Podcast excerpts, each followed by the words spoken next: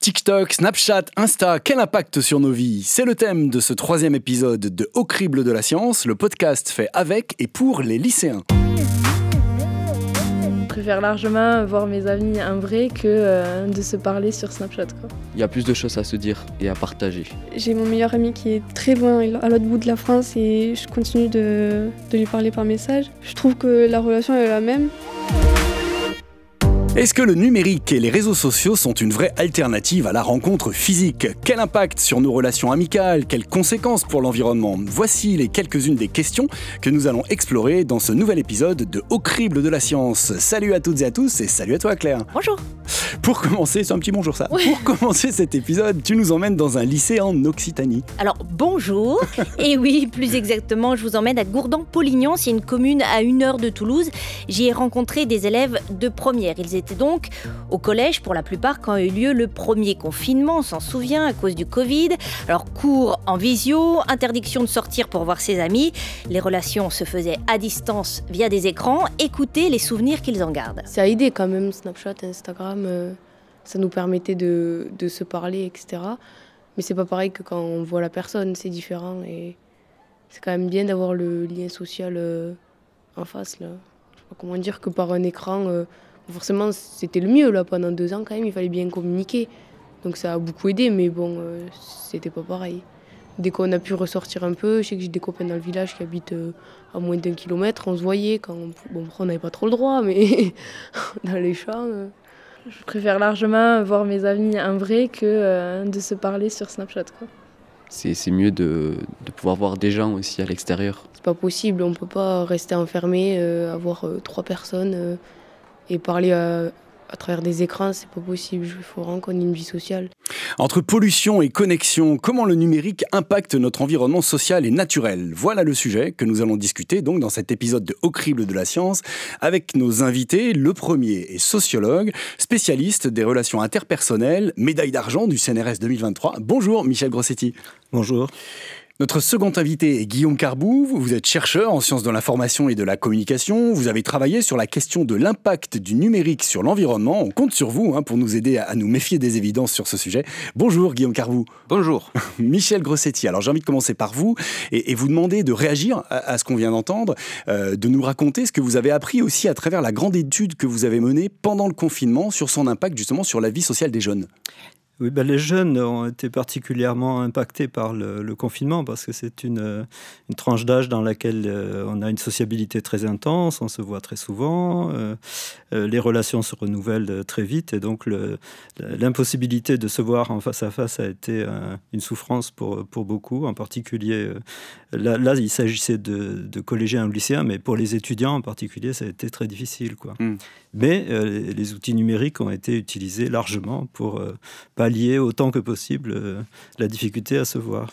Et alors ce, dilemme un petit peu entre euh, se voir physiquement et se voir à distance à travers ces réseaux sociaux, c'est quelque chose que, que vous avez observé aussi dans, cette étude? C'est-à-dire que ce, besoin finalement de la relation physique, c'est un petit peu ce qu'on entend à travers ces témoignages il y a beaucoup de témoignages sur la difficulté, effectivement, à maintenir le lien uniquement euh, par les, outils de communication à distance. Euh, il y a des, grands-parents qui se plaignent de ne pas pouvoir embrasser leurs petits-enfants, euh, des petits-enfants qui se plaignent de ne pas pouvoir embrasser les grands-parents. Et même si tout le monde reconnaît que la communication à distance a, été, a permis de maintenir le lien, pratiquement tout le monde se plaint du fait qu'elle ne remplace pas, comme, comme l'a dit votre interlocuteur, et votre interlocutrice euh, les relations face à face. Quoi. Oui, un apéro Zoom, c'est pas quand même la même chose euh, qu'un apéro. Absolument. c'est euh, tous les, tous les participants de notre étude nous le disent. Ouais. Guillaume Carbou, qu'est-ce que ça évoque pour vous, ces, témoignages de jeunes? Comment vous avez envie de, réagir? Et puis, qu'est-ce qu'ils nous disent de leur rapport au numérique? Euh, Un élément que j'ai envie de souligner, c'est euh, cette idée qu'on aurait des, relations numériques qui seraient plus virtuelles et des relations en face à face qui seraient en vrai. On, ne se voit pas en vrai. Or, tout est réel. Ce n'est pas parce qu'on passe par un outil de, médiation de communication que, la relation qu'on entretient, que, le, que, le, que, l'interaction est plus, est plus fausse. Donc, ce sont des, des modes de relation qui sont différents, qui ont très clairement des effets différents sur la manière dont les gens interagissent entre eux, mais l'un n'est pas plus vrai que l'autre. évidemment, on, en parlera sur la partie mm. plus euh, impact environnemental, mais euh, la communication euh, numérique n'a absolument rien d'immatériel, elle est au contraire très très matérielle. Oui, vous voulez dire qu'en fait, on, utilise des, mauvais mots pour parler de, ces relations. C'est vrai qu'on a du mal à faire la différence. Toujours, on parle de physique, virtuel, alors qu'effectivement, ce sont de vraies relations. C'est-à-dire qu'on soit en contact avec quelqu'un en vis-à-vis, si je peux dire, et à travers Instagram, par exemple, c'est une relation vraie c'est tout à fait une relation vraie. Et sur la, question des mots, c'est très important. Les, termes utilisés euh, pour désigner euh, les activités numériques peuvent plus ou moins euh, masquer certains aspects de ces, de ces relations ou de ces outils. Et c'est effectivement le cas. Donc l'immatériel, le virtuel, l'idée d'intelligence artificielle, alors qu'on a affaire à une énorme calculette extrêmement gourmande de l'énergie. voyez Donc tous ces mots qui renvoient dans le ciel des idées un petit peu le, le, numérique masquent en fait euh, cache, empêche de prendre conscience. Il y a d'autres phénomènes qui empêchent de prendre conscience, on pourra en parler, mais en tout cas, euh, rend plus éloigné la conscience du caractère très très physique de, ces outils et donc euh, des relations qui supportent. Mhm. Michel Grossetti, vous parliez aussi des grands-parents. C'est vrai qu'on a tendance un petit peu toujours à associer le numérique avec les jeunes, mais on a aussi d'autres générations qui l'utilisent et, aussi qui, euh, à, qui ça permet d'avoir des relations à distance. Les grands-parents, par exemple, quand ils habitent loin de leurs petits-enfants. Oui, c'est ce qu'on a vu durant le confinement. D'ailleurs, il y a beaucoup de personnes de ma génération, pour le coup. Euh, qui vous êtes un grand-père. oui, je suis un grand-père. Euh, qui, ont, qui ont appris assez rapidement à utiliser des outils de communication en visio euh, euh, des groupes de discussion, euh, alors qu'auparavant, pour, pour, pour, beaucoup, c'était un usage assez sporadique ou voire, voire, inexistant. Et donc, effectivement, le besoin se faisant sentir, ils s'y sont mis très rapidement. Mhm. Et est-ce que vous a révélé l'étude, ce besoin d'avoir des, des, relations physiques? Vous, vous l'expliquez Pourquoi? Parce que si elles sont vraies toutes les deux, que, comme vous dites, le pourquoi, c'est des problèmes technique parce qu'on entend moins bien, parce qu'on voit moins bien, parce que c'est chimique, on a besoin de se... Non mais je sais pas, il, des, il se passe autre chose dans la relation autre chose dans, dans, le côté physique? Oui, alors j'irais dans le sens de, de Guillaume pour dire qu'effectivement ce sont des relations et, et, elles sont plus ou moins équipées euh, par les, les, moyens de communication euh, à distance. C'est-à-dire qu'on a une relation avec une personne et puis on peut être aussi euh, ami sur un Facebook ou LinkedIn ou un autre mhm. outil comme ça. Et, et, on peut avoir son numéro de téléphone sur son portable, etc. Mais, mais c'est toujours la même relation. Mais ce que disent les gens, ce puisque dans l'enquête sur le confinement, on, avait on donnait la possibilité aux personnes de commenter la situation assez longuement, c'est que au bout d'un moment, le, la communication en face à face euh, leur manque parce que ce qui leur manque, c'est de se toucher, de s'embrasser. Euh, mhm. C'est toute une communication euh, non verbale qui, qui, prend de l'importance quand même dans, la, vie affective et mhm. relationnelle. Quoi. Oui, ça c'est quelque chose qu'on n'arrive pas à numériser aujourd'hui. Guillaume Carbou. Euh, non, mais je, voulais rebondir en disant que euh, inversement, euh, il pourrait manquer des choses dans des relations qui seraient uniquement des relations en face à face en direct. Par exemple, la communication écrite a, peut jouer des rôles extrêmement importants dans tout un ensemble de, mhm. relations. Alors pas forcément numériques, mais voilà la, communication qu'on dit asynchrone où on a le temps de se poser pour réfléchir, écrire, on a le temps de se poser pour lire, etc. On n'est pas mhm. en face de la personne mhm. qui nous met la pression avec son regard plein d'émotions. Voilà, tout ça pour dire que ce sont des relations avec des des caractéristiques différentes euh, mhm. euh, et donc on ne peut pas forcément porter un jugement de valeur euh, universel dessus. Puis dans la relation interpersonnelle, on n'a pas d'emoji, on ne peut pas envoyer le petit bonhomme qui pleure ou le cœur avec les doigts. Michel, oui? Oui, je, dirais que c'est les mêmes relations. Il y a pas, c'est ce que vous disiez tout à l'heure, hein, Guillaume. Il n'y a pas les relations en ligne et les relations hors ligne. simplement, il y a toute une palette de possibilités d'interaction et c'est les modes d'interaction qui sont différents. Et donc, les gens ont envie d'avoir toutes les possibilités d'interaction possibles.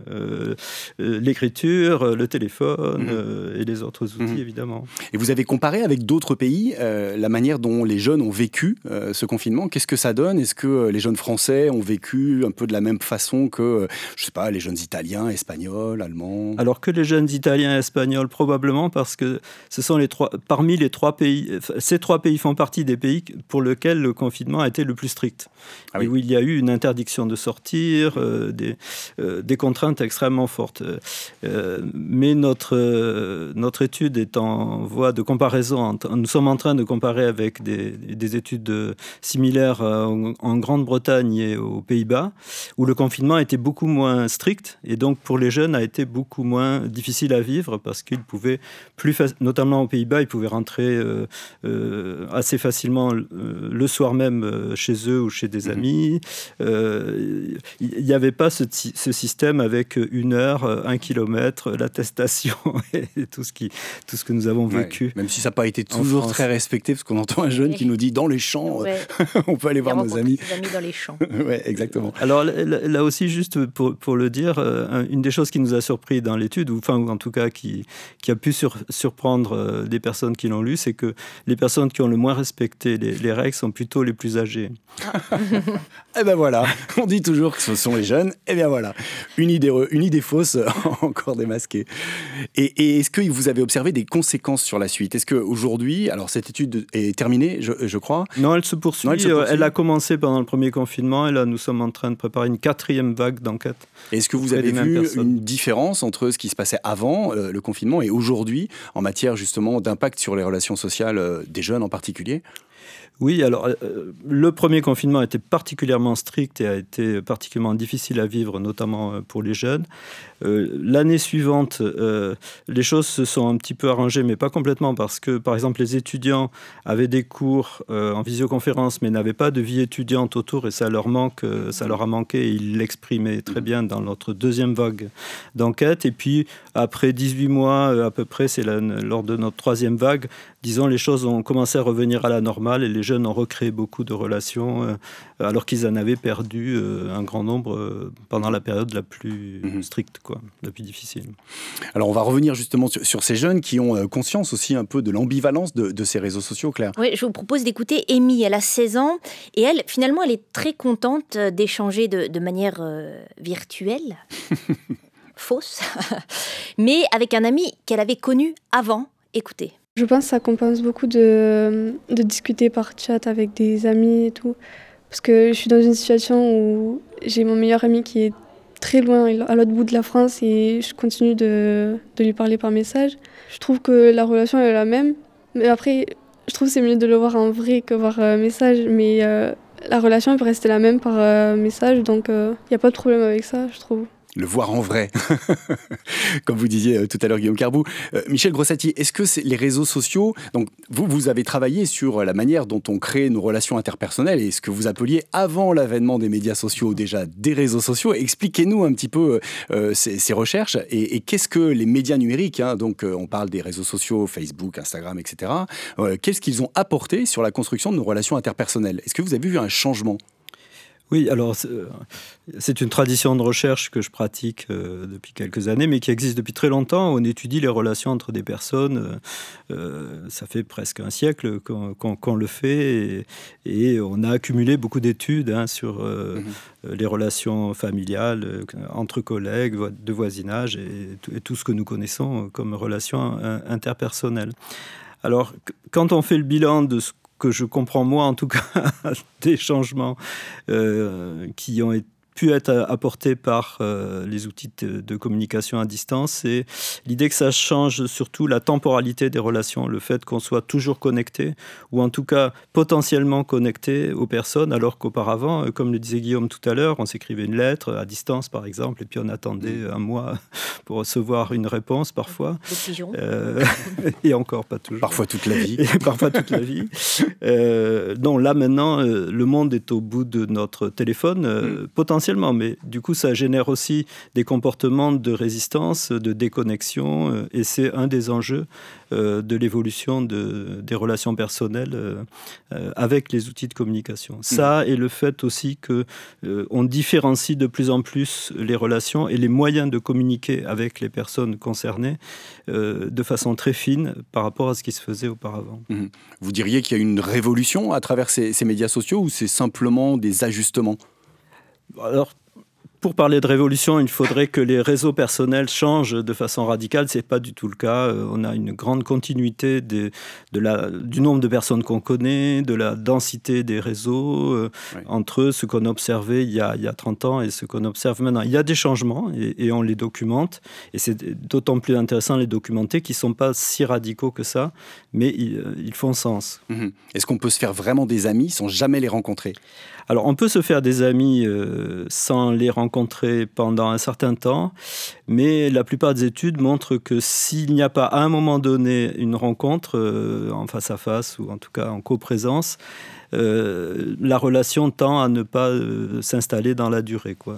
Mmh ça peut arriver, mais c'est le plus fréquemment, elle, elle ne dure pas. Elle, c'est plus fragile comme relation. C'est plus fragile. Mmh et alors pourtant, donc, euh, certains imaginent qu'on pourrait vivre uniquement euh, dans le numérique, hein, qu'on pourrait avoir une vie sociale exclusivement numérique, euh, comme Steven Spielberg par exemple, qui nous le raconte dans Ready Player One. C'est un film qui est sorti en 2018.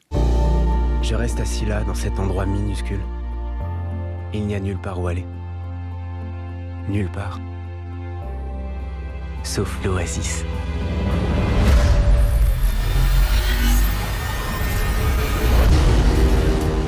un univers entièrement virtuel. ouais, un oasis qui fait furieusement penser au métaverse hein, aujourd'hui. En tout cas, c'est l'idée qu'on a voulu nous en vendre. Alors, est-ce que c'est crédible, euh, Michel Grossetti? Je, crois que vous n'êtes pas tout à fait en phase avec cette idée. C'est crédible de vivre comme ça euh, des relations sociales uniquement virtuelles? Oui, on, peut vivre des relations uniquement virtuelles. Je l'ai dit, elles sont plus fragiles, mais après tout, elles pourraient se renouveler. Euh, on pourrait avoir un petit noyau de relations qui dure euh, pour des raisons euh, qui peuvent varier. Et puis, on pourrait avoir imaginé une sociabilité entièrement numérique où les relations se renouvellent, sont plus éphémères, sont plus volatiles, mais après tout, elles sont aussi des supports à la vie sociale. Donc, ce c'est pas impossible. Mais par contre, c'est pas ce que nous vivons actuellement. Et vous, Guillaume, euh, vous en pensez quoi? Euh, Moi, ça me pose deux questions. Euh, d'abord, est-ce que c'est possible matériellement? Est-ce que ce, que ne dit pas Steven Spielberg dans son film, c'est quels sont les, métaux, quelles sont les, quantités d'eau, quelles sont les quantités d'énergie qui ont été utilisées pour, pour faire ce, métaverse, quelles, quelles, conséquences sur le reste du vivant? Hein? On ne sait pas combien, combien d'êtres humains respirent encore un air respirable dans le, dans le film. et la deuxième question, c'est est-ce que c'est quelque chose qui est désirable? Et, ça, c'est une question que, qui me semble importante à poser quand on parle de numérique, parce qu'il euh, s'agit d'une technologie euh, qui n'est pas une technologie qu'on utilise seulement si on le souhaite. Euh, très largement, c'est une technologie qui s'impose à nous par tout un ensemble de, phénomènes. Hein. Voilà, au lycée, l'école nous, nous, donne un, carnet numérique, nous impose d'utiliser des outils numériques pour faire des recherches, etc. etc. et, et c'est pareil dans tout le reste de, de, notre société. Donc là, la première question que je me pose quand on parle de métavers, c'est si un tel univers devait se développer, s'il devait, comme le reste du numérique, se rendre un petit peu indispensable et, m'obliger, en quelque sorte, de l'utiliser, est-ce que je le souhaiterais et, euh, en tout cas, ben, moi, j'en suis pas certain. Et surtout, je trouverais important qu'on ait des débats euh, mhm. là-dessus. Est-ce qu'il n'y a pas un risque aussi d'addiction? Est-ce que ce que Spielberg met en scène, c'est pas aussi l'addiction aux jeux vidéo, l'addiction au numérique? Avant de parler d'environnement, il y a aussi euh, l'addiction euh, par rapport aux humains. Ouais, alors il me semble que, que, dans le film, c'est plutôt euh, une obligation, hein, c'est tout ce qui leur reste. Mais, mais en, revanche, la question des, addictions est absolument centrale dans la question du, des usages numériques parce que c'est quelque chose qui est, d'une part, très documenté, cet effet addictif, et qui est ressenti de manière très personnelle par plein de, pour beaucoup de personnes. Et j'ai mes étudiants qui sont des presque lycéens, 18-19 hein, ans, qui me disent que ça nuit aussi, par exemple, à leur relation, hein, d'ailleurs, puisque qu'ils ont tout à fait conscience de ces moments où on, est avec quelqu'un qu'on apprécie et on se laisse happer par un scrolling infini sur TikTok ou autre. Et, finalement, on s'aperçoit que ben, les 30 minutes qu'on devait passer ensemble, elles sont passées, qu'on n'a pas échangé et à la limite, on a un peu rigolé sur une vidéo, mais voilà tout. Donc cet effet, cet effet addictif et qui prend du temps à la fois mental et, physique sur d'autres choses qu'on aurait préféré faire, c'est mhm. un phénomène réel et qui est, ressenti par, par les gens. Est-ce qu'ils mettent en place des stratégies pour lutter contre, contre ça, puisqu'ils en ont conscience a priori Alors, il y, a des stratégies, on, fait ce qu'on peut, hein, on, peut essayer de, s'auto-sevrer, euh, et y a, certains, effectivement, installent des outils euh, qui permettent de, limiter le temps passé sur Instagram dans la journée, par exemple, à une heure, deux heures. Puis quand ils regardent, ils se disent c'est quand même beaucoup. Euh, mais comme, on, comme, on le fait avec des enfants, quoi. Finalement. non, mais avec des petits, comme des parents. Le contrôle parental. Oui, comme on le fait quand, on a une addiction. Oui, c'est ça. Mhm. Alors, si les réseaux sociaux disparaissaient demain matin, dans une grande panne mondiale de l'Internet, quelles en seraient les conséquences d'après vous Michel Crossetti alors c'est bizarre parce qu'en écoutant Guillaume et en vous écoutant, je ne sais pas pourquoi je pensais à Pierre de Fermat, euh, qui, qui, passait son temps à écrire des lettres à des gens à l'autre bout du monde, enfin à l'autre bout du monde de l'Europe de l'époque. Hein, euh. et donc il vivait dans deux univers. Euh, c'est sa, charge de, administrative dans, dans, la région et puis un réseau de savants extrêmement large et répandu. Et il utilisait une technologie extrêmement sommaire qui est, qui est, la lettre. Alors il avait des secrétaires pour recopier. Donc vous êtes du copier-coller, du fichier attaché, mais avec des, des gens qui vous aidaient un petit peu à écrire. Euh, et donc, je me dis qu'on peut vivre dans des sortes de métaverses très anciens. à, condition d'avoir des, gens qui acceptent de faire les, les scribes pour nous. Exactement. qui est Pierre de Fermat Excusez mon ignorance. Eh bien, donc, c'était euh, un, mathématicien euh, euh, célèbre pour un certain nombre de théorèmes en, théorie des nombres. donc, il se trouve qu'on a donné son nom au lycée de Toulouse il y a quelques années. Et vous, Guillaume, si les réseaux sociaux disparaissaient demain matin, j'ai l'impression que ce ne serait pas forcément une grande perte. Qu'est-ce qu'on y gagnerait? Qu'est-ce que ça changerait? Je ne sais pas, j'ai pas vraiment de jugement de valeur là-dessus. Je, c'est une étrange question. Je oui. que les, gens feraient des choses, en tout cas. Les, gens ne s'arrêteraient pas de vivre, ne s'arrêteraient pas d'avoir des relations. Euh, alors euh, effectivement... La conséquence pour l'environnement justement, puisque venons-y, venons-y puisque vous nous disiez qu'il y avait un impact important de l'impact environnemental est important dans l'utilisation du numérique et, des réseaux sociaux. Ah ben ça effacerait euh, de fait 4% euh, des émissions, euh, c'est, numérique, hein, je, parle au niveau du numérique en général, 4% des émissions de gaz à effet de serre au niveau mondial, c'est-à-dire plus que l'aviation, hein, tout le secteur du numérique a, des émissions de gaz à effet de serre qui sont supérieures à celles de tout le secteur de l'aviation. ça limiterait de 10 à 15% la consommation électrique dans le monde. Bon voilà, c'est euh, donc tous ces effets-là euh, très, euh, très, matériels de, l'activité numérique par disparition du numérique serait, euh, serait enlevé. Bon, après, euh, on ferait autre chose qui aurait aussi des impacts environnementaux. donc, il mhm. faut, faut, mesurer la balance des, deux côtés. Mais en tout cas, dans les faits, euh, si, la question, si on se pose la question des, impacts directs environnementaux du numérique, qui sont là 4% des gaz à effet de serre, 10 à 15% de l'électricité mondiale. Alors voilà une face cachée du numérique, hein, parce que c'est pas du tout des choses qui sont évidentes pour les jeunes lycéens que tu es allé rencontrer, Claire. Ah bah, c'est le moins que l'on puisse dire. Donc ça, ça ne concerne que hein, je ne dis pas que ça concerne tous les, lycéens, hein, mais je leur ai demandé donc s'ils avaient déjà entendu parler de ce qu'on appelle la pollution numérique. Écoutez. Ah non, absolument pas. Euh, non, je trouve ça pollue pas. Ben non, je pense pas, non. non. Je sais pas du tout. je pense que oui, je sais pas. J'ai jamais entendu parler. Je me suis jamais. Euh, non, je sais pas. Mais sûrement, peut-être un peu, forcément, que tout ça. Euh, je sais pas trop. Il n'y a pas pas d'émissions de, gaz comme la voiture. Donc euh, non, non, je trouve pas. Alors voilà, s'il n'y a pas d'émission de gaz, si on ne le voit pas, ça pollue pas. Comment on explique ça, Guillaume Carbou cette absence de conscience peut-être de la pollution du numérique? Alors c'est vrai que sur les, questions de, conscience des pollutions en général, la, dimension de la visibilité euh, de, l'expérience physique euh, de la pollution, elle est vraiment très importante. Euh, l'électricité, par exemple, on peut avoir le sentiment que, c'est moins polluant que, le, que le pétrole, par exemple, parce que le pétrole, quand on le brûle devant nous, on voit qu'il y a de la fumée qui sort, ça sent, etc etc. Tandis que l'électricité, on, peut utiliser du pétrole ou autre pour la produire, mais c'est plus loin et on ne le voit pas. Voilà. donc pour le numérique, effectivement, les, on va dire, les, les, chaînes de production mondialisées font que les, les, principaux dégâts environnementaux sont cachés aux yeux des, des, des, pays qui utilisent le plus les services numériques, des pays riches en général, c'est-à-dire que l'extraction minière se fait en général pas en France, ne se fait pas en France, la fabrication des terminaux ne se fait pas en France, la, fabrication de toute la microélectronique qui sert aux usages numériques, les data centers, etc. Bon, tout ça ne se fait pas en France. Or, tout ceci a des conséquences environnementales, sanitaires et humaines extrêmement importantes. parce qu'on parle des, des, des, conséquences invisibles environnementales, mais il y a aussi des conséquences invisibles sociales et humaines. les, les oui, vous pensez aux gens qui travaillent dans ces mines? Les gens qui travaillent dans les mines, les gens qui travaillent sur les chaînes de montage des, outils numériques, dans des conditions qui sont. Les, enquêtes montrent qu'elles sont extrêmement, extrêmement dégradées. Euh, voilà, donc, et, alors, pourquoi est-ce qu'on ne se rend pas compte? En partie parce qu'on ne le voit pas. Et en partie parce que toute la communication commerciale et éventuellement publique sur le sujet participe à masquer cela. Quand on nous promet la transition numérique et la transition écologique ensemble, quand on nous dit qu'on va faire du zéro papier grâce au numérique, etc., en partie, pour pas dire comment, on masque euh, quand même la réalité euh, euh, polluante de, du, mhm. numérique. Ce que vous voulez dire, c'est que transition écologique et transition numérique, ça va pas forcément de soi. Alors ça va clairement pas forcément de soi. Là, tous les, les, experts qui travaillent sur le sujet sont tout à fait d'accord là-dessus, dire que c'est très compliqué, que, que c'est pas du tout, du tout une évidence. Et est-ce qu'il y a une prise de conscience dans la communauté scientifique de l'impact environnemental de la recherche? Oui, alors tout à fait. J'ai travaillé sur les impacts environnementaux de la recherche scientifique. Or, dans la recherche scientifique, il y a plusieurs activités qui peuvent, qui peuvent être polluantes. On prend beaucoup l'avion, par exemple. Hein.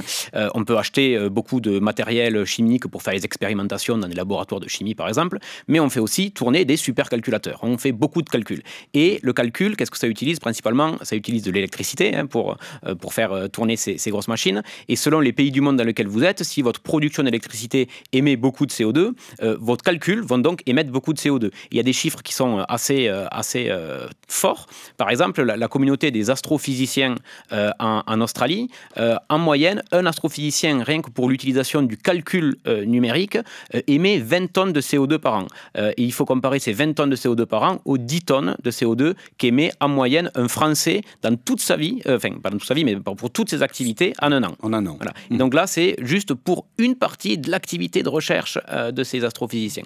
Donc euh, voilà, euh, c'est euh, plein de, de, pollutions cachées, si l'on veut, qui, qui sont derrière les usages numériques et beaucoup d'usages que l'on a dans mhm.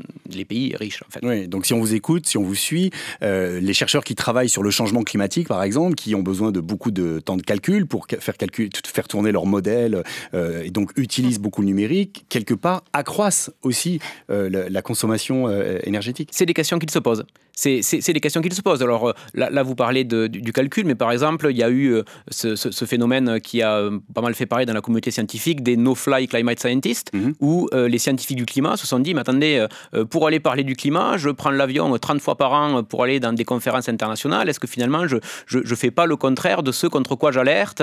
Donc évidemment, la, question est difficile, on peut se dire, mais finalement, peut-être qu'il vaut mieux dépenser et émettre du CO2 pour faire quelque chose de bien plutôt que pour autre chose. Bon, le débat est complexe, mais en tout cas, il se pose et des gens extrêmement sérieux se le posent extrêmement sérieusement. Mhm. Il faudrait aller vers une sorte de sobriété euh, de, la recherche scientifique, ou en tous les cas, euh, comment on peut, on, peut s'en sortir de ça? Parce que quand vous dites ne pas prendre l'avion, euh, si c'est pour le remplacer par des zooms et faire 50 zooms dans l'année au lieu de prendre l'avion 10 fois, ben, de, mon point de vue, la question pour la recherche scientifique, comme pour toutes les, autres activités euh, humaines, dont l'usage du numérique, c'est de se dire euh, on est face à une catastrophe environnementale d'une ampleur extraordinaire, donc le climat, mais vous savez que c'est une crise écologique globale, avec la question de l'effondrement du vivant, euh, avec la question des pollutions globalisées, etc.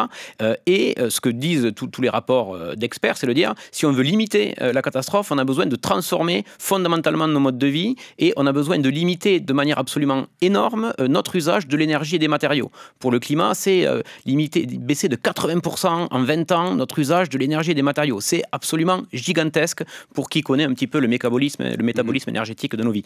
Donc, une fois qu'on a dit ça, Euh, la question, c'est, euh, vous me dites, est-ce qu'il faut faire de la sobriété scientifique? Oui, enfin, ça paraît évident. et il faut surtout faire de, la reconception scientifique. comment, quelle science dans un monde bas carbone et, qui utilise peu d'énergie? Quel numérique Un numérique est-il possible dans un monde avec 80% d'usage de, de l'énergie à moins, ou du moins 80% d'émissions de gaz à effet de serre à moins? C'est une question qui doit être sérieusement posé, qui est sérieusement posé dans, les milieux qui s'intéressent et qui, bon, pour le coup, de mon point de vue, ne, l'est pas assez dans l'espace public. Mais ça, mhm. c'est autre chose. Et en matière de relations interpersonnelles, Michel Grossetti, est-ce que ça a du sens de parler de sobriété? Ah, C'est une bonne question, ça. Euh, oui, on, enfin, on peut faire un parallèle avec, euh, avec ce, ce, qui se passe pour les scientifiques. Est-ce qu'on a toujours besoin de se voir lorsqu'on se parle, par exemple? Est-ce que le son de la voix ne suffirait pas? Euh, ou alors, même euh, pour aller dans le sens de Guillaume, est-ce qu'on ne pourrait pas revenir à la période où on écrivait de belles lettres euh, avec une belle écriture manuelle?